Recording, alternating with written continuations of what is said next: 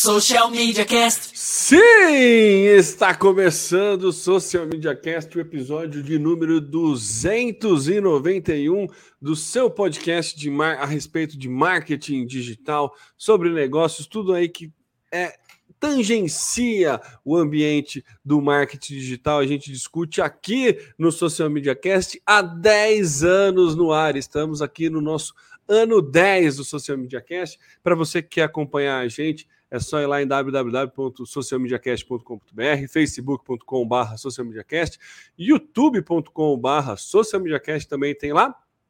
E se você quer acompanhar na comodidade do seu smartphone, basta buscar em qualquer agregador de podcast aí no Spotify, no Deezer, no Google Podcast, na Apple.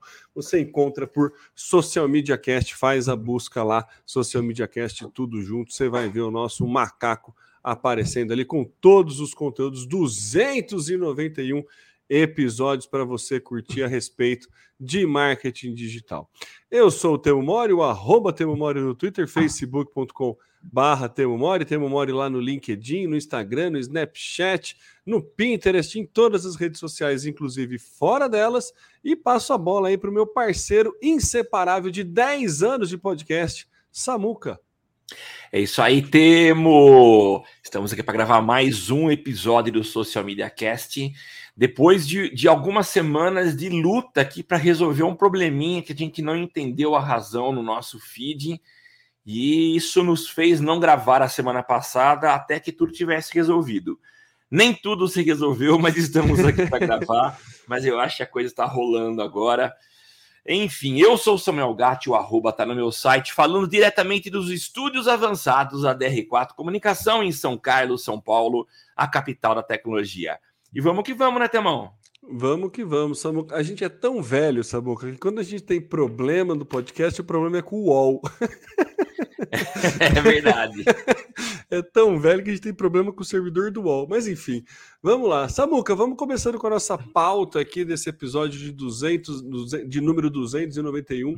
TikTok, Instagram e YouTube é a nova sala de aula das, da geração Z? Pois é, Temo. Eu achei super interessante e, e me parece até algo natural que isso aconteça, né? A geração Z tá tem aí novas referências ou as referências que a gente vê e são o digital, as plataformas digitais que entregam conteúdos e são a fonte de alimentação de conteúdo dessa geração, né? Uma pesquisa que foi feita pela Samsung mostra que sete em cada dez usam smartphones para descobrir passatempos criativos e diferentes em plataformas populares de mídia social. Essa pesquisa ela foi encomendada para em função do lançamento do Samsung Galaxy A53 5G. Então, acho que eles queriam entender um pouco do comportamento da geração Z, que é, provavelmente seja o público-alvo desse novo modelo, né? E aí tem algumas conclusões interessantes que eu queria passar aqui para vocês. 72% da geração Z utiliza os vídeos das plataformas para inspirar e começar novos hobbies.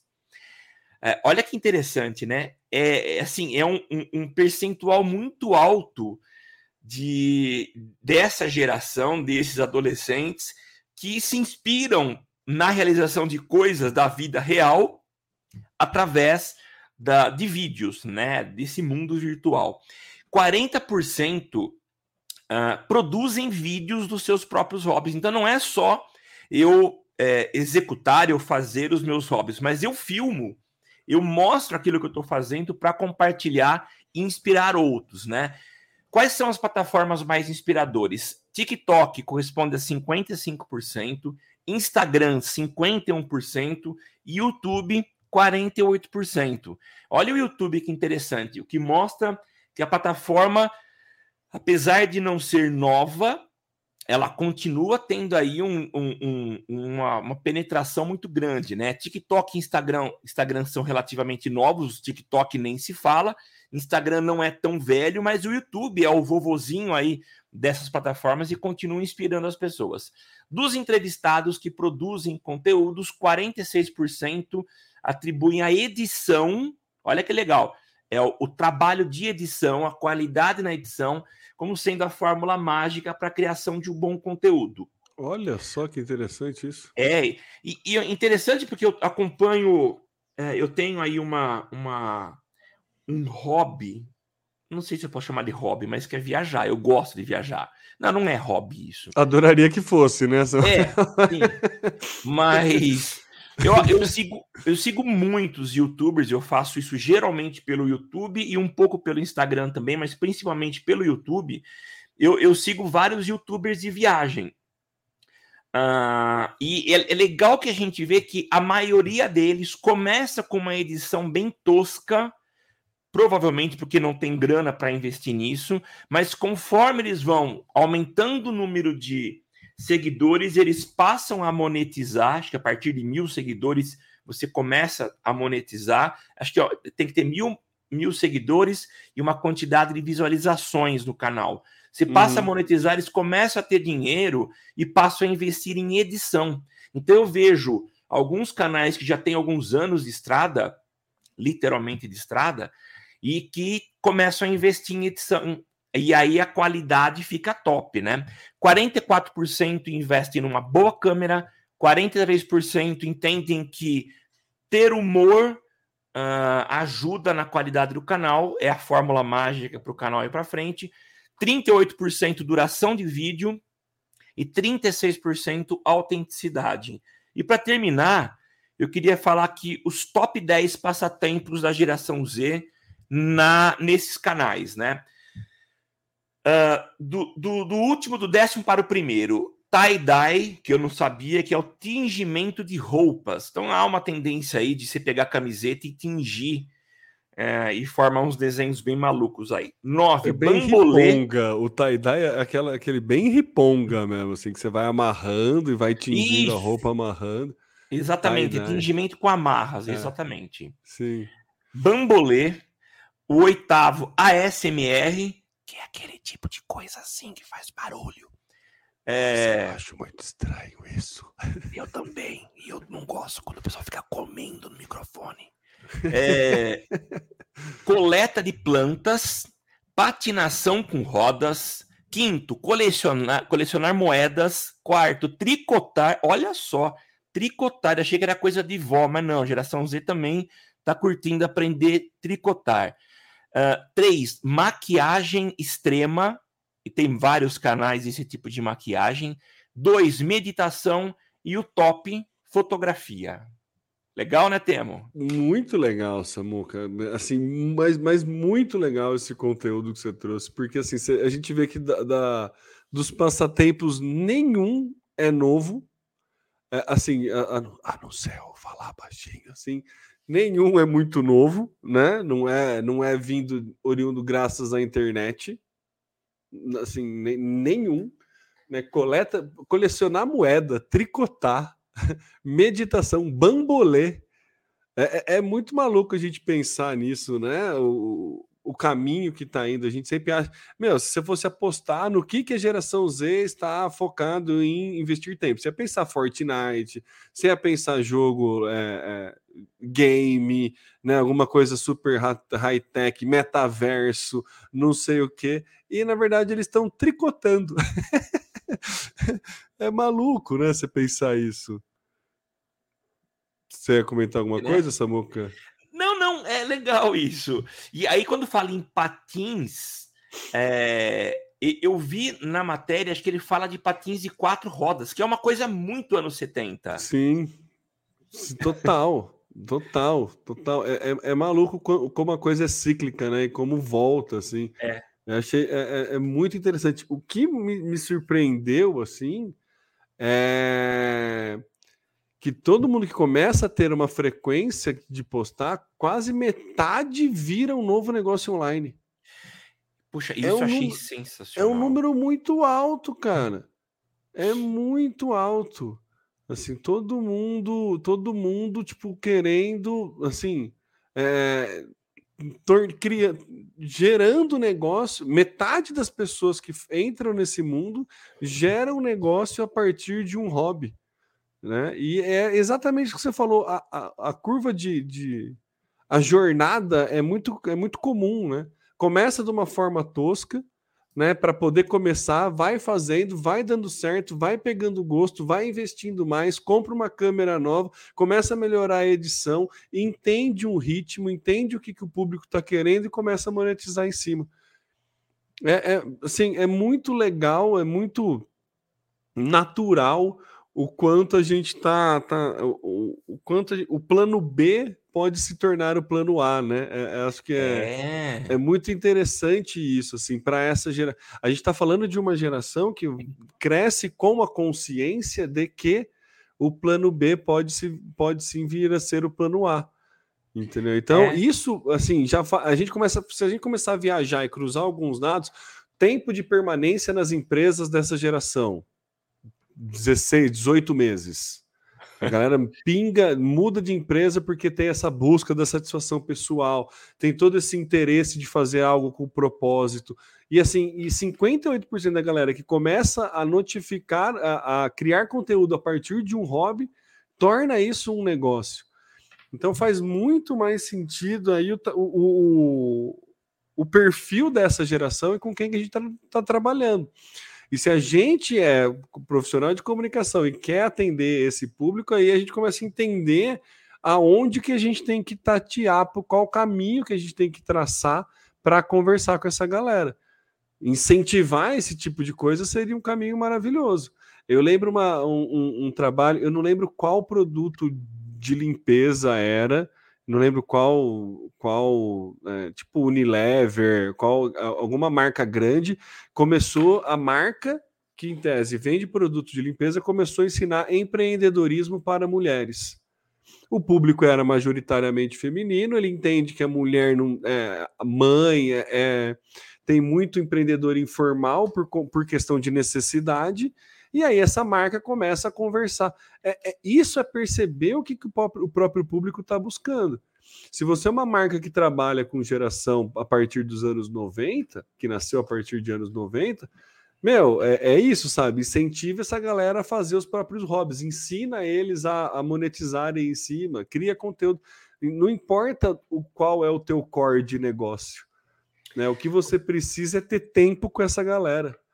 É, o Temo, eu estava assistindo hoje um podcast, é, hoje nesses dias um podcast que eu achei muito interessante e talvez seja a jornada típica é, da maioria dos, dos youtubers, né?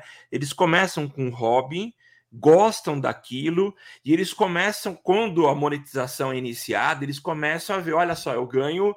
É, é, tá, hoje está é, é, dos meus 100%, eu já tenho 20% que é vem vindo do canal e vai até que chega uma hora que equilibra. E esse youtuber falou a mesma coisa, que chegou uma hora que ele olhou e falou assim: "Eu estou ganhando a mesma coisa que vem do YouTube com o meu trabalho convencional. É muito mais pra, pra, pra, prazeroso, prazeroso tocar esse meu hobby do que continuar no meu trabalho. E aí ele passa a trabalhar uh, com o hobby. E se ele souber trabalhar isso muito bem, é, a, a, o hobby vai continuar sendo prazeroso, porque ele nasceu lá de baixo, fazia com prazer. Eu, eu amo cozinha. E eu comecei há um tempo lá atrás, tem até um vídeo que para mim é muito, deve ter acho que é, 16 mil visualizações, que é um risoto de carne que eu fiz. E tem muita visualização, pessoal comentando. Eu sei que depois surgiram canais muito mais elaborados, eu acabei abandonando o meu. Mas, cara, aquilo para mim era prazeroso fazer, né? Eu curtia demais. Ó, oh, o Wendel Casemiro comentou aqui: o meu é marcenaria. E ele é da geração X, quer dizer, é velho. Brincadeira, Wendel. Mas, assim, comparando com a geração Z, que nasceu, que é nativa digital, é, eu acho que é um comportamento que a gente acaba adquirindo quando a gente vai olhando é, é, a, a, as pessoas fazendo e a gente quer fazer também e quer compartilhar, né? É muito legal isso. É muito legal mesmo. É, é, sim, fica muito claro, né? O, o, o é, é, essa virada, né, de chave, né, Samuca, tendo essa possibilidade aqui de você. É... Na verdade, é você abrir possibilidade, né, Samuca? Isso é muito interessante. Você pode, né? Você não precisa. A, a, a geração de baby boomers, assim, é, a, né, as gerações para trás aí, era aquilo, meu, você tem que fazer carreira na empresa, planta é, árvore que não cria raiz não cresce. É né? uma frase muito comum, assim. Era você viver do crachá, né? Hoje em dia você não, não tem esse apego, não existe essa fidelidade às empresas, tanto que as empresas precisam correr atrás de criar mecanismo para reter os talentos. Então, óbvio, para quem tem todos os privilégios, a gente está falando, né? Quem tem o privilégio de conseguir estudar, se formar, ter um, né? Sim, assim, sim. Tô falando, né? Não tem, tem a grande maioria não tem esses privilégios e precisa do emprego, enfim. Mas a gente está falando de uma geração, né? De como a gente trabalha marketing para essa geração. Por isso que essa é a nossa pauta. Não estou querendo né, trazer da exceção a regra, né? Estou falando, é, essa é a pauta. Então, a gente entender isso é muito importante. É, é saber esse caminho é muito importante para as marcas poderem financiar esse tipo de coisa. E até, assim, é, ONGs, outras instituições que trabalham com esse tipo de perfil de público, até em, em condições mais carentes também. Entendeu? A mesma vontade, o mesmo. Você vê, a gente zoa muito a questão de funk, a questão do sertanejo, a questão dessa indústria, mas, cara, o funk é uma é, é uma é um mercado extremamente democrático. É, você não precisa de nenhum recurso. Quando eu era criança, quando eu era adolescente, o, o, o sonho era ter, ter uma banda de rock, né? Só que, cara, você tem uma banda de rock, você precisa comprar guitarra, precisa comprar coisa, precisa ter a bateria. É muito difícil, assim. Precisa aprender a tocar Entendeu? É, é, muito caro, não é, não é acessível. O funk eu... não, cara. O funk é extremamente acessível. Você baixa um programinha de computador e você faz. E você vê inúmeras, assim, é, girando o um mercado em cima disso, uma cultura crescendo em cima disso e dando acesso para pessoas que não teriam acesso a entrar nessa indústria, a, a, a monetizar em Sim. cima disso. E é, de novo, um hobby. a princípio que passa a ser um hobby é. e começa a ter esse tipo de coisa. Então, assim, eu acho que é, é maravilhoso a gente estar tá vivendo esse momento em que, graças à internet, a gente democratiza o acesso à monetização a partir de hobbies, né? Então, é, é, a gente tem muito que aprender né, com essa geração que está conseguindo fazer isso. É, é, é, bem legal, é bem legal mesmo. O tema, eu tive banda. Ah, é? é eu mesmo? tive nervos de aço. Mas mas a gente não tinha grana, então era tudo tipo, eu tocava, eu era baixista. Uh, e o baixo era feito no violão, cara. Ah, sim, é, é isso. Mas faz, tempo. Nem se falava em YouTube. Sim. É Ó, e a gente e a gente acabou de receber o convite para participar do Fala Pô, que ah, é um ah, podcast sim, aqui de São Carlos. Wendel, já está aceito, né, Temão? Já está aceito. Precisa... Ele tá falando, tô falando com ele faz um tempo já. Ele já me chamou, mas eu não consegui agenda por questões de filhos pequenos, viu, ainda. A, a, a, a, logística aqui é um pouco mais complicada, mas assim, tá super aceito. Isso vai ser um, um, um por, por, ser uma questão de, de é, a gravação ser física, né? Não ser, não ser remota. É. E eu mas acho. É um prazer. E provavelmente nós sejamos o podcast mais antigo produzido aqui em São Carlos. Eu, eu quero crer isso. Nós, o quem? O, o Social Media Cast. Ah, sim, acredito que sim. É, somos o mais, mais velho de marketing digital do Brasil. Sim, sim, sim. De São Carlos, com certeza. Vamos lá. Vamos lá, Sabe, Temão. Eu, eu, tinha alguma outra coisa que eu ia comentar a respeito dessa pauta, mas eu, eu me perdi, viu, Samuca? O que, que era da, da parte de investimento? Bom, qualquer coisa depois, se, se voltar, eu trago aqui. A questão do YouTube, né? Você vê aí que a, a, o YouTube ainda é o que gera uma melhor experiência para divulgação, né? Que é a, o papai da, o tiozão das mídias aí, né? comparado com, com, as mídias que foram pesquisadas, né? TikTok e Instagram, que parece e tem, mas o YouTube, ao meu ver, é, é um, a mídia que tem. Primeiro que ela, ela tem menos volatilidade, né? Eu acho que esse Isso. é o ponto do YouTube.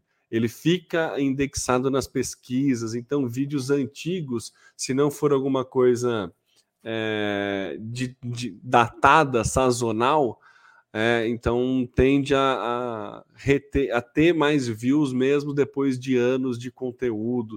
Então o YouTube é uma coisa mais menos, menos sazonal, por isso que É, não é à toa que o, que o Guilherme Ensinas comentou aqui que ama o YouTube, porque fica, né? Então fica. É, é, é, um bom lugar para colocar esse tipo de conteúdo. E aquele negócio, né? Você tem a, a escalada dentro do YouTube, é o, o, os três Hs, como é que era? Era o Helper é, Hub Hero, né? Você começa a criar conteúdo Helper, você não precisa ser um super especialista no negócio, não. você precisa resolver o problema. Como fazer um furo na parede? Cara, eu não preciso de um super. É... um cara que entende muito de, de, de, de, brocas, ou sabe? Eu não preciso que a 3M é, crie um vídeo patrocinado sobre uma broca e como furar a parede. Eu preciso fazer um furo na parede. Se o, o, o seu Zé da esquina fizer um filme e que me dê a direção, vai, ele vai ter mais visualização do que a 3M, independente do, do, nível de autoridade, né? Então isso ajuda muito para quem está colocando os hobbies aí na plataforma, né? A entrada é muito fácil e ganha-se muita visibilidade porque para conteúdos que você está auxiliando outras pessoas, né, ensinando novos passatempos, você não precisa ter uma grande autoridade no assunto. Exatamente. É a mesma coisa com viagem, né, Samuca? Você não precisa ser um super. Você não precisa ser um turismólogo para fazer um bom conteúdo a respeito de uma viagem que você viu. Não, eu fui nesse lugar, eu vi tal coisa, achei tal legal tal coisa, achei chato tal coisa. Ponto, né? Já resolve muita, ajuda muita gente que está viajando para o mesmo destino. É. Então essa, essa entrada é facilitada também dentro do YouTube, né, Samuca? É, eu acho muito legal isso, né? A gente vê, você falou de que o seu Zé que ensina a fazer um furo, né? Eu tenho, eu gosto de fazer manutenções aqui em casa e tem coisas que eu não sei como fazer. Por exemplo, um dia eu tenho uma cafeteira de, da, da acho que é Valita, não sei, que é a que tem mais pressão no mercado. Tava entupido o, o, o cachimbo, né? Onde uhum. você coloca o café. Cara, eu tento, primeira ação minha, ah, eu sei como resolver isso. Então eu fui tentar com uma chave de fenda, tirar a tampinha. Falei, não, para, eu vou quebrar. Vamos procurar. Procurei solução. É a coisa mais fácil que tem, não precisa nem abrir. Você consegue limpar sem abrir o negócio. Então a gente tem de tudo lá. E não são autoridades, são pessoas que falam errado, que não sabem é. posicionar uma câmera, mas estão entregando um conteúdo que resolve o problema de quem está aqui do lado de cá. Então, cara, eu acho muito legal isso. E números, assim, Samu, você pesquisar as coisas, assim, é, é um hábito que é interessante a gente ter antes de tentar fazer, dar uma pesquisada. Porque sempre tem alguém com uma dica melhor do que o próprio fabricante. é, é impressionante, cara, é impressionante, porque tem muita gente passando pela mesma coisa, e aí a galera que publica isso, divulga isso, acaba é, ganhando relevância. E, e, eu lembro de alguns vídeos assim, como consertar o ventilador, sabe? Cara, é só sabe, algumas gambiarras que você faz assim, que beleza, não, não, é longe, você não precisa chamar um técnico, mas resolve para você e tudo é. bem. Sabe, coloca uma moeda ali, cola com tal coisa, amarra com arame, faz, sabe? E funciona, entendeu? E funciona. Então, é, é, é muito bom o YouTube por conta disso. E já emendando na próxima pauta, é, que eu trouxe aqui, falando sobre como o YouTube está tentando melhorar ainda mais a experiência de busca. Para quem é YouTube Premium, é, você está conseguindo ouvir trechos do vídeo ainda na busca. Você não precisa entrar no vídeo para já ver, para já entender o que é, para você já ter uma noção se aquele vídeo responde ao que você está perguntando ou não. Ah, e o YouTube é, era uma coisa do Premium e agora ele está trazendo é, para a versão gratuita de ele já começar a exibir os trechos mais vistos do vídeo. É isso que, que são pensando. os pontos altos do vídeo, porque sempre aquilo, né? Como fazer o furo na parede. Aí o seu Zé começa a explicar da dificuldade dele de fazer o vi. Então tem um vídeo de sete minutos só que só lá no minuto 3 e entre o minuto 3 e 4 que é efetivamente o que ele faz o vídeo. Então muita gente fica passando para frente até chegar naquele ponto. Aí o YouTube tem essa noção, uhum. sabe que aquele ponto é o ponto mais importante do vídeo e ele começa a colocar, otimizar ainda mais a experiência do usuário na busca. E para quem é usuário primo, você pode dar o play, ouvir para ver se é aquilo mesmo, antes de abrir o vídeo como um todo. Então, assim, olha o poder que a ferramenta está tá, tá entregando para o usuário, né? É, o, o, poder que ele tem é, a preocupação né, de adequação da ferramenta com a necessidade do usuário. Eu, assim, tecnologicamente pensando, até o som é, é, é, besta, né? Tecnologicamente pensando. Sim. O mostrar os trechos mais visualizados não é algo super uau, metaverso, faraônico de, da tecnologia. Não. não. é algo simples, né? Porque você precisa ter uma, uma, uma, um dado ali, precisa ter uma varredura, saber até onde a galera assiste, ter, ter uma noção de traquear onde eles estão assistindo, né? Não é algo tão simples quanto ligar o som, mas em se tratando de YouTube é algo relativamente simples. E isso dá uma entrega totalmente diferente, né? Uma entrega, uma percepção do usuário totalmente diferente, uma facilidade de, de, de busca totalmente é, relevante para aquilo que o usuário está querendo. Eu achei muito legal essa, essas pequenas modificações aí que o YouTube está testando, está trazendo. Eu acho que faz muito sentido também. O modelo de negócio dele também está muito genial de levar para o premium. E aí, se, por exemplo, começar a perder mercado, não que acho que é o caso, mas ele, ele tornar gratuito, então ele ter começar a testar coisas no premium e aí trazer, né? Então eu achei muito legal aí e mostra o quão forte é essa plataforma, né, Samuca? Temo, achei sensacional, uma ferramenta de busca perfeita para quem está buscando algum detalhe. Eu uso muito em tecnologia é, os, os, os, recursos do YouTube, né? Tava é, hoje para tentando... declarar imposto de renda é maravilhoso. Ah, não, mas aí eu já me dei mal, eu mando para o contador. Eu, isso eu não faço mais, me recuso. Mas eu estava hoje atualizando o firmware dessa câmera de estabilização. E olha que interessante. E é um vídeo de cinco minutos, mas tem um momento que é crucial e que eu precisei voltar. Uhum. Então, o YouTube com certeza entende essas pessoas que voltam naquele ponto e deve considerar um pico. Aquele é o momento importante, crucial do vídeo. Então, ele vai mostrar o áudio desse momento para a pessoa saber se de fato aquilo interessa. Sabe Várias outro, vezes... outro, outra métrica que pode ser usada, Samuca, desculpa te cortar, mas você assistiu o vídeo numa velocidade mais alta e aí num trecho você voltar para a velocidade normal. Ah, legal. Também pode ser um item, ah, também como voltar. Opa, esse ponto é importante. O cara diminuiu a velocidade para ouvir, para assistir, né? Eu faço isso. É, eu não faço, posso vou começar a fazer, viu? Eu Verdade. aumento a velocidade, vou assistindo, até que chega na hora que eu quero, eu opa, diminuo a ah, velocidade ah, e aí presto mais atenção. Legal. Mas desculpa, viu? Samuca, só me veio o insight Não, que você estava falando. Eu achei sensacional. Talvez a partir disso eu acabe aceitando aquela incansável sugestão de assinar premium, né? Que Nossa. não para de aparecer para mim. é, é uma função que eu acho que vale super a pena essa. Gostei demais, isso vai ajudar bastante a gente, viu? YouTube é. trabalhando aí, né? A gente falou agora na primeira pauta nossa de que o, o YouTube é o vovozão das plataformas que a geração Z curte mas ele não se ele não fica preso ao passado, ele tem se atualizado constantemente para entregar soluções interessantíssimas. Outra que eu acho legal, principalmente para gente que trabalha com podcast, é, mas para quem trabalha com vídeo mais ainda, é o fato de você poder colocar é, os tempos na descrição Sim, do vídeo. É então legal. eu estou interessado em saber algo específico, eu vou direto para aquele, eu clico e eu vou direto para aquele tempo. Sim. Pô, isso é muito legal. E é uma solução que estava praticamente pronta, né? Quando você vai compartilhar um vídeo do YouTube, você pode compartilhar a partir de um trecho específico. Sim. E o que muda é o URL, o finalzinho da URL aparece o tempo do vídeo. Então, implementar essa solução de fracionar, de dividir em, em capítulos o vídeo, eu acho que foi algo muito simples e eu acho super legal para quem quer conquistar o, o seguidor, o, o, o, usuário, entregar dessa forma mastigada é muito bom. Quem faz bastante isso é o, o Atila nos vídeos dele. Sim. Ele, inclusive, coloca uma legenda visual de cores. Não sei se ele continua fazendo isso, mas na parte de baixo você tem uma legenda e cada legenda corresponde a um assunto.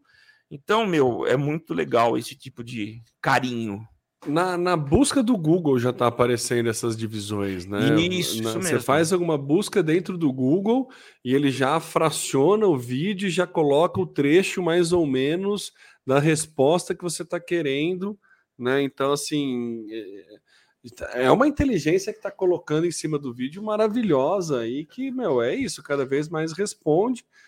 E a minha dúvida, Samuca, agora, assim, dúvida mesmo, se eu assistir um trecho do meio, contabiliza a visualização? Contabiliza, né? A ah, contabiliza. Ou... Eu não lembro qual que era. Eu acho que no YouTube o view eu posso estar enganado, mas eu é, acho que era, eram velho. 10 ou 15 segundos. No, é, era no muito velho eram 2 segundos. É. é. é maior. É, então eu não sei se considero ou não. É, precisava dar uma, uma entendida até para né, o quão vantagem né? é você fracionar por uma questão de monetização, exato. É, é. Realmente. Bem, bem, Bela bem, preocupação. Bem, legal aí pra, para os produtores de conteúdo, né? Assim, você não precisa, não precisa ser o teu vídeo inteiro, né? É, atrativo, mas se tiver partes atrativas já funciona para você poder monetizar, né? Então, é interessante. Me veio até uma outra ideia agora é, o, o que pode ajudar é que se você sabe, analisando o analytics do seu vídeo, você pode entender quais são os trechos mais buscados e fazer cortes, que é uma tendência Sim. muito grande, esses cortes que ajudam na monetização uh, demais, né? Então, legal. É, o que pode acontecer, e aí ruim para o YouTube, bom para o usuário, é que esses cortes vão vá para outras redes, né? né? É, redes de menos tempo. Né? Ah, né? então, sim, é, é verdade. Mas tudo bem, né? Faz parte aí. É impressionante como o YouTube ele não se abala, né? Ele tá sempre ali bem, ele tá sempre qualquer nova tecnologia que vem, vem não não aparece nenhum outro player de vídeo para fazer uma não. concorrência próximo, assim, assim como o Google, né? Não, não, não se abala, não se abala. Passa ano, entra ano. Passa. Facebook tentou, né? Facebook tentou caminhar para o vídeo, mas ele, ele se, até se pronunciou que a, a visão dele era, ia, era ser a principal plataforma de distribuição de conteúdo em vídeo, né? Então a gente, a gente noticiou algumas vezes aqui no cast isso. Foi. É, até que deu a treta que todo mundo enganou muito social media na época, né, Samuca? De que ah, no YouTube, no Facebook entrega mais, dá mais visualização, só que era três segundos de é. visualização. Tinha... Facebook, o Zuckerberg sendo Zuckerberg, né? Tem... É, não muda nada, ele não sendo ele. Nada. A gente sempre bate nessa questão da índole das empresas, né? E é, e é, é. impressionante como sempre dá certo. Exatamente. né? Mas tudo bem, a gente fala da índole do Zuckerberg numa, numa próxima oportunidade. Quem sabe agora nessa próxima pauta, onde o WhatsApp aí está tentando, testando a possibilidade de ter é, um botão de edição, Samuca. Pois é, Temo. E ah, para quem quer ver a nossa a nossa capa, dá uma olhadinha na capa desse podcast, mas é uma simulação de uma conversa que é assim: posso falar algo que faz tempo que gostaria de dizer? Aí a menina, claro, eu te acho uma galinha. O quê?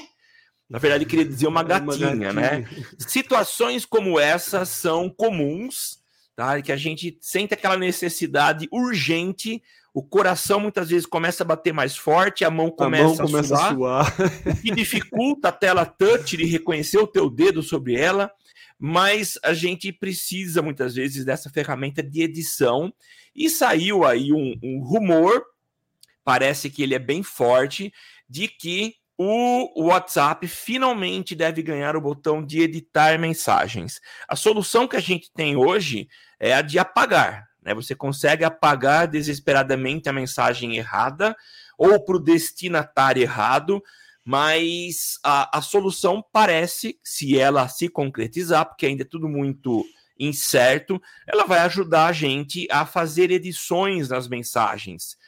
Uh, e isso eu acho que vai ajudar. O que a gente não sabe ainda, mas provavelmente isso não aconteça, é a manutenção do histórico de edições, que eu acho muito importante, né? Importantíssimo. Né? Que as pessoas saibam que houve lá uma edição, se ela tiver interessada em saber por que, que aquela mensagem foi alterada, né?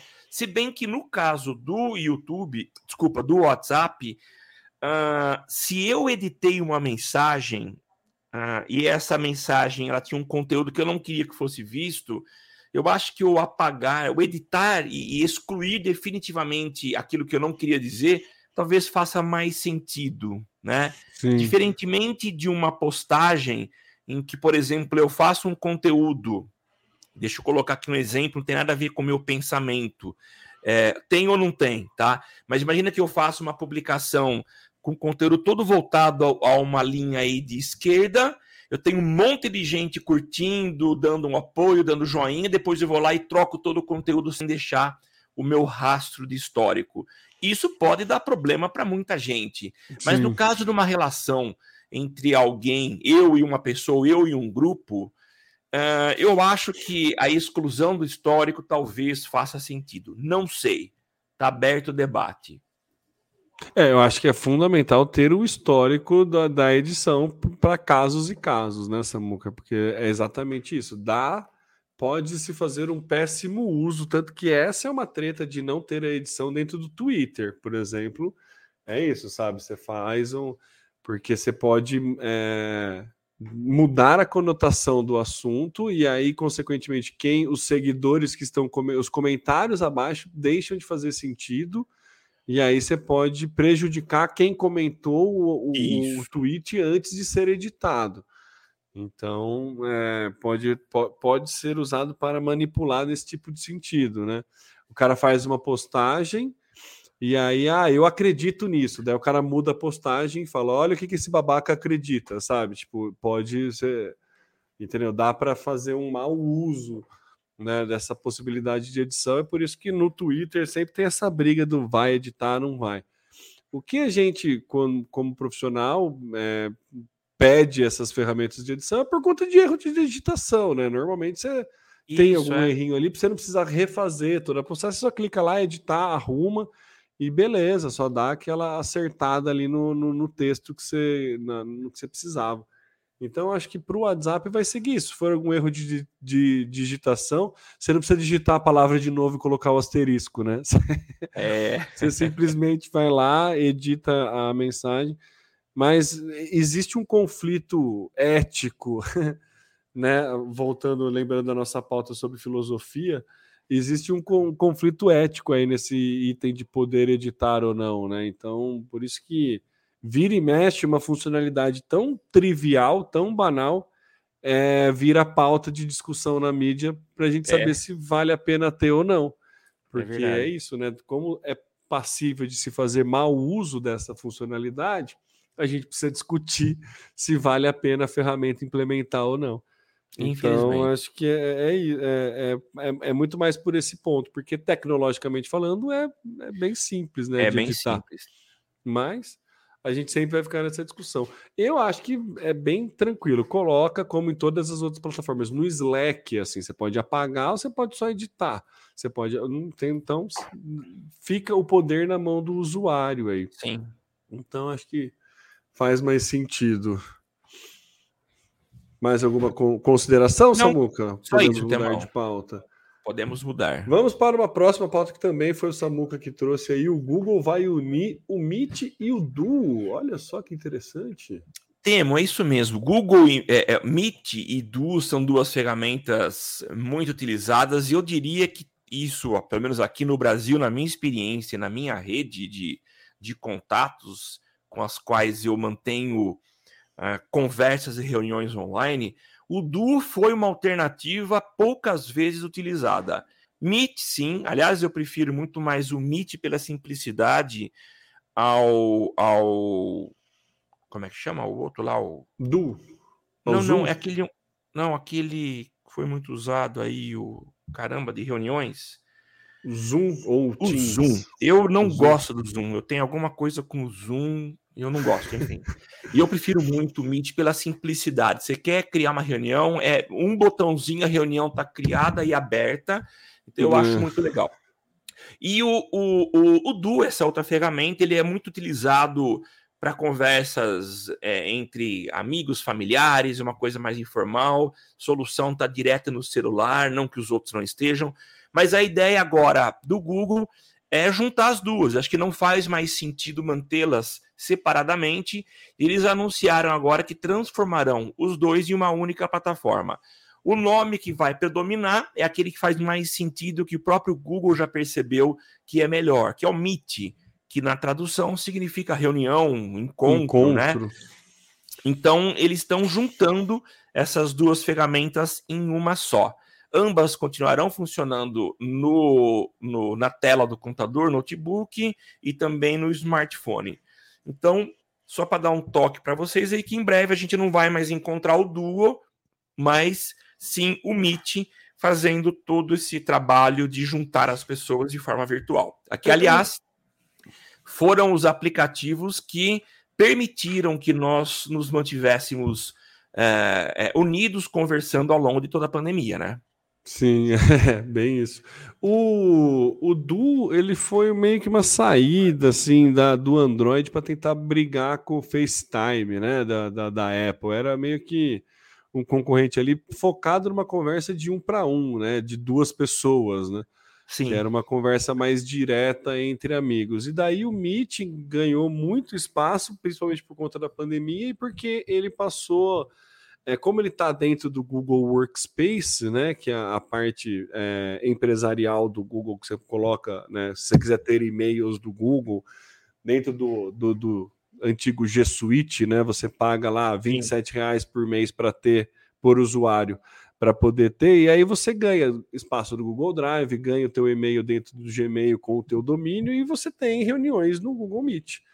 Então ficou muito é, casou muito bem com o pacote ali. Eu também gosto mais do Meet do que o do Zoom, pela simplicidade da coisa. Eu acho que o Zoom, para reuniões com muita gente, tipo, sei lá, 60 pessoas, aí acho que ele funciona melhor porque você consegue ter mais controle, você consegue ficar mutando a galera, você, você tem mais controle. Sim, sim. É, no Meet você precisa ficar pedindo, né? Então é, é, tem umas diferenças aí. Eu também prefiro o Meet pela praticidade, viu, Samuca? Mas eu vejo muito valor Sim. do Zoom ainda.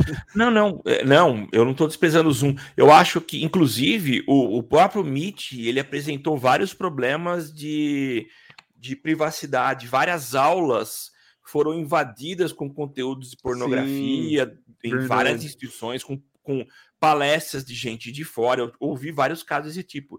A Enquanto questão de é qualquer pessoa poder é, a questão de qualquer pessoa poder compartilhar a tela a qualquer momento, Isso. né? O Zoom você já precisa de uma autorização. Sim, sim. É. Eu lembro de problemas do Meet quanto a isso. Que também vamos combinar que para o YouTube resolver isso é muito fácil, né? É só na hora de criar, é. você criar umas configurações prévias na hora de você definir as suas reuniões. É. Mas, enfim. É, a praticidade é muito grande mesmo. Você cria um, um, um evento na agenda, já está o link lá, já está tudo certo. Né? Você manda o invite de uma forma muito fácil, fica muito intuitiva, já adiciona Sim. na agenda do Google, já vem o lembrete, você só dá um clique e já entra. Então, realmente, o Meet é uma ferramenta muito legal e não fazia o menor sentido para o Google manter as duas, né? Sim, não, é, com certeza. Simples assim, né? Não fazia nenhum sentido. Eu acho que o Meeting ele ainda vai ter bastante novidades aí de agregar né, serviços do Google. Já está colocando né, o Jamboard, já tem os, um, o Google Docs com o Meeting, já está tendo algumas integrações. Se vocês tá, tá duas pessoas é, é, editando o mesmo arquivo, você pode fazer uma reunião rápida ali para discutir alguma coisa. Então tem muito campo para crescer aí, que essa é uma ferramenta muito, realmente muito fluida, né, do Google. Então não faz sentido dividir forças aí, vale mais a pena somar e, e o caminho natural era o Meet acabar engolindo mesmo o Duo, né, Samuca? Sim, com certeza. Não tinha muito para onde correr. Samuca, vamos mudar de pauta aí, vai ser, não, não, não, não vai ser polêmico, tá? Eu ia falar polêmico, mas vai ser interessante. Eu quero muito ouvir a tua opinião a respeito disso. Recentemente eu vi um conteúdo do, do Vinícius Gambetta da agência de bolso. Inclusive, quem não segue a agência de bolso no Instagram tá perdendo um excelente conteúdo. Ele é, é muito bom nas análises que eles fazem. Todo o conteúdo do Vinícius é, é, realmente muito bom. Assim, eu sou fã do, do, do tipo de conteúdo que ele cria, porque é muito simples, muito didático, fica muito claro, a parte gráfica é muito bonita, é, é bastante, agrega bastante informação num, num, num, dentro da possibilidade que a mídia oferece. Se você está no YouTube, ele né, tem mais, se você está no Instagram, tem mais. Então, sigam ele aí, porque realmente vale a pena. E ele fez uma postagem falando da Anitta. É, é, é, assim, eu achei muito legal. Eu vou dar uma, uma sequência aqui lendo a postagem, mas assim, a, vou levar a discussão para outro ponto, né? Alguém segura a Anitta, começa a postar assim. Ela deve estar tá cansada, né? Você já percebeu que a Anitta está em absolutamente tudo? Ela é sócia da Fazenda Futuro, diretora da Ambev, personagem do Free Fire, top 1 no Spotify, tem uma carreira musical trilingue, professora de empreendedorismo na Estácio, empresária de artistas da Roda Moinho e é membro do conselho do Nubank. Então, assim, vários segmentos que não tem nada a ver com o segmento que ela coloca, que é de música, né? E aí ele traz a, a noção que eu acho muito legal, que a Anitta percebeu que ela não está jogando só no mercado musical, que ela joga no mercado da atenção, que é muito mais amplo. Sim. E aí funciona assim, a Anitta, ela se comunica e influencia muita gente no raio de música. Mas quando ela entra é, como sócia da Fazenda Futuro, ela começa a influenciar a galera do público vegetariano. Quando ela Sim. entra no Nubank, ela começa a influenciar a galera do mercado financeiro. Quando é. ela está na Estácio, a galera da, do mercado de educação. E aí ela começa a entrar num ciclo que ela traz influência para a marca, ela ganha autoridade por estar tá trabalhando com a marca e outra marca chama para fazer negócio. É, Olha que maluco! e, e, aí, assim, a gente está num momento que a gente está falando, é, e eu vou fazer um cross com uma outra pauta, a, a net, crise na Netflix, né? Perda de, de, de, de assinantes da Netflix. Na verdade, o que, que aconteceu? Né? A, a pandemia está acabando, né? E aí a Netflix está concorrendo com o Ibirapuera. ela não está concorrendo só com a HBO Max, com o Disney Plus, ela está concorrendo com a vida lá fora, com as outras coisas, com tudo o resto. Né? A Anitta, antes de todo mundo, percebeu que o, o bem mais precioso de todo mundo é tempo. E para ela estar em destaque, não adianta ela só se destacar no meio musical. Por isso que ela amplifica o raio dela. Ela amplificando o raio dela, quando ela entra no como sócia do Nubank, toda a mídia fala, avalia o que o Nubank quer, que traz autoridade para a marca. A Anitta trazendo essa autoridade para a marca, a Anitta fica sendo um bom hub para outras marcas. E aí é um ciclo que nunca se encerra, porque ela está jogando no jogo da atenção e não mais na influência sobre um nicho específico. E, e, e cara, foi tão, tão, tão é, mind blow, assim, tão explosivo na minha cabeça esse, esse conteúdo que eu falei, cara, é muito isso, né? É muito isso. O cara tem que buscar o que, assim, é, você tá brigando por atenção, não, você não tá só com seus concorrentes, né, Samuca? Cara, incrível isso, incrível. Uh, e agora, o segredo disso, acho que tem dois aspectos. Primeiro, que a Anitta é a Anitta. Eu não curto o material dela, não sou fã da Anitta, mas é inegável a capacidade que ela tem de, de atrair as pessoas pelo jeito que ela é, que ela é inteligente, ela é bonita, é simpática, é, é bilíngue, trilingue, não sei quantas línguas ela fala. Então ela consegue atrair a atenção das pessoas. Então acho que esse é um aspecto que é básico, ou como muitos dizem, é basilar. Mas tem um outro aspecto que não é uma carreira que acontece do nada e a, acontece organicamente tem um trabalho muito profissional por isso. Há uma equipe que está ali, uma equipe que faz pesquisas, que faz com certeza uma análise de mercado, de recepção das pessoas com relação a cada passo que ela dá. Então, isso influencia demais a carreira dela, né? E ela agora está nessa de carreira internacional, chegou a ocupar aí no Spotify o, o, o, a lista do top 10, ela era, foi a primeira por um tempo. Então, assim, a carreira da Anitta é um exemplo e é super natural você apresentar essa, essa pauta para a gente discutir, porque ela está tentando abrir cada vez mais o, o, o, a área de abrangência dela. Então, eu lembro quando ela foi, fez parte do conselho da Nubank, eu sei, houve uma polêmica muito grande, mas enfim, ela está tentando colocar os, os, os seus braços é, num segmento, e ela consegue fazer isso em vários segmentos. Então, cara, é gênio demais. É, existe muito preconceito com ela, né, Samuca? Ah, mas por que a Anitta vai ser sócia? O que, que ela vai agregar, né, como sendo só? O que, que ela entende? cara, é, ninguém chega onde ela chegou sendo no cego, tá? Sendo burro, sabe? É, se ela chegou onde ela chegou, ela tem muito mérito, mas, mas muito mérito. Assim, ela sabe como funciona é, mercado de mídia, ela sabe como funciona a indústria, ela entende tudo isso, ela trabalha numa indústria que, que movimenta bilhões por ano, e aí, se o Nubank vai chamar ela, ela comunica com uma galera que o Nubank quer comunicar. Entendeu? É. Se o Nubank está querendo chamar ela, não, não, não, é porque ela é um rostinho bonito e, e assim, ela vai agregar, é óbvio que ela vai agregar né? A, tem, tem-se muito preconceito disso aqui que ela entende de finanças. Cara, ela, ela pode até. É, muito provavelmente ela entende mais do que você que está reclamando. Tá? Porque ela tem mais. Porque ela tem mais dinheiro para gerenciar do que você. Tá Exatamente. entendeu? Então faz muito sentido ela estar tá lá, entendeu? Sabe? Ah, o que, que ela entende de empreendedorismo para dar aula no Estácio? Cara, ela entende muito mais do que muita gente, porque olha o que, que ela fez dentro do que ela chegou, olha o tanto de batalha que ela teve, sabe? As parcerias que ela faz dentro da música ela conseguiu colocar a música dela no Just Dance, foi a primeira brasileira a colocar num game a música dela, se posicionou nisso. Então, assim, ela dá aula mesmo, assim. ela dá aula mesmo e, ela, e eu faço questão de trazer essa pauta porque, assim, a principal reflexão é que a gente não está mais jogando só né, no nicho nosso de marketing pela nossa a, a atenção contra os nossos concorrentes. Né? O, se você está querendo fazer campanhas de Google, você não está jogando só contra o concorrente que está comprando a palavra-chave de você. Você está jogando contra todos os outros elementos que possam dispersar o seu público do, no momento que ele vai vir fazer a sua busca. E isso a gente tem que levar em consideração. Porque a gente levando isso em consideração, a gente começa a pensar em outras instâncias, é, soluções é que a gente pode trazer para o nosso cliente para atingir o público em outros momentos. Entendeu? Então, assim, é, a Anitta faz isso. É, é essa aula que ela está dando.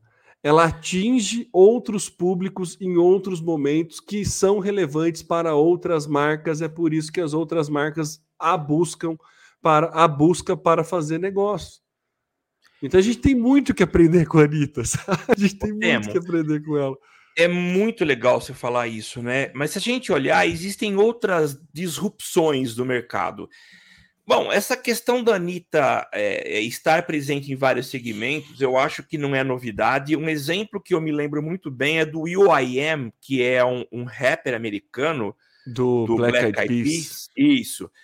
Ele era, ele fazia parte do conselho uh, da, da Intel Olha o que, que, tem a ver? Tipo, o cara curte tecnologia, mas ele não é um cara que é, vai dar a opinião que vai ditar os rumos da Intel. É. Mas ele é um cara que influencia, e provavelmente há pesquisas que mostraram que ele, ele, ele tinha uma penetração muito legal nesse público e toma decisão. Enfim, existe uma razão por trás disso. E um outro aspecto que faz a gente bugar a cabeça são as aquisições da Magalu quando que a gente vai, na nossa lógica, é, é começo do século XXI, não faz sentido uma empresa do varejo comprar, por exemplo, uh, o Tecnoblog. Canaltech, desculpa, é Jovem Nerd, Canaltech, Stock e uma série de outros segmentos aí. Não tem nada a ver, mas tem por trás disso há uma estratégia muito bem executada, eles estão pensando muito no mercado, estão abrindo uh, os pontos de toque deles para poder colher os resultados lá na frente. Imagino que é a longo prazo, não é para agora. Eu acho que a mesma estratégia a Anitta está adotando aí. É o mercado da atenção, Samuca. É isso. Você está brigando é no isso. mercado de atenção. Né? A Magalu não está concorrendo só com a com, com Americanas e com a Casas Bahia. Magalu é. tá competindo com o podcast que tá fazendo, com o canal Tech, sabe? É isso. Então, é, é o, o, a Casas Bahia fez uma campanha de, de, de é, review de PC Gamer, com, é, montagem de PC Gamer, que é o baianinho, o menininho lá, já na, na versão digital, explicando como montar um setup gamer com, uma, com um determinado faixa de preço. Então, assim, é, é, é isso, sabe? É, é, por um acaso, a Casa Bahia vende aquele setup, mas é, é, é atenção, né? Casa Bahia precisou criar aquele tipo de, de, de, conteúdo porque a galera pesquisa a respeito de como montar um setup. E aí você começa a ter presença com a marca. Independente de você comprar ou não dentro da Casa Bahia, aqui, o, o, o personagem da Casa Bahia passa a ter um ganho de autoridade com o público. É isso, isso. que a Anitta faz. Ela joga tão bem esse mercado de atenção que ela passa a ter autoridade com todo mundo. É. Então, assim, é e é, é essa reflexão que eu queria deixar assim para você que trabalha com marketing, para você que está trabalhando com marketing digital é onde mais a tua marca, onde mais o teu cliente pode jogar. Que outro nicho, onde mais ele pode correr. Então essa reflexão que é uma reflexão que poucas vezes a gente para para fazer. Né? Então é, é, importante a gente ter momentos estratégicos de pensar e falar, cara, onde mais eu posso buscar por atenção? Sim. Né? Acho que é, é, é, um, bom, um bom exercício que a gente pode fazer né, multa. Legal, Temão, muito interessante a pauta, gostei demais. E, como sempre, a gente fazendo algumas reflexões aqui que nos fazem pensar as nossas atuações, os nossos negócios, um pouquinho fora da caixa. É, então. A ideia é essa, né, Samuca? A gente tá tanto tempo aqui fazendo esse podcast porque ajuda a gente nessas criações, inclusive, né? Exatamente. Samuca, muito bom, muito bom, muito bom, conteúdo muito legal. É sempre muito bom dividir esses, esses anseios com você aqui no nosso podcast, com você e com todo mundo que participa aí do nosso podcast. Lembrando que você quiser participar com a gente, é só acompanhar a gente lá no facebook.com/barra socialmediacast ou no youtube.com/barra socialmediacast. Normalmente a gente grava nas quintas-feiras às 8 horas da manhã, 8 e alguma coisinha da manhã. Hoje, excepcionalmente, tivemos que mudar o horário, mas esse é o horário é, fixo que às vezes varia. Se você quer acompanhar a gente de forma assíncrona, vai lá no www.socialmediacast.com.br e também no qualquer agregador de podcast você consegue encontrar a gente aí. É, eu sou o Temo Mori, o arroba Temo Mori no Twitter, facebook.com.br Temo Mori, Temo Mori lá no LinkedIn, no Instagram, no Snapchat, no Pinterest, em todas as redes sociais, inclusive fora delas. E agora sim, passo para as considerações finais do Samuca. É isso aí, gente. Foi um prazer ter vocês aqui acompanhando com a gente esse podcast, esse episódio 291 do Social Media Cast. Eu sou Samuel Gatti, o arroba tá no meu site nas redes sociais, falando diretamente aqui de São Carlos, São Paulo, capital da tecnologia. É isso aí, meus amigos. Muito obrigado e até o episódio de número 292. Um abraço. Tchau, tchau. Você aparece, aqui você acontece. Social Media Cast.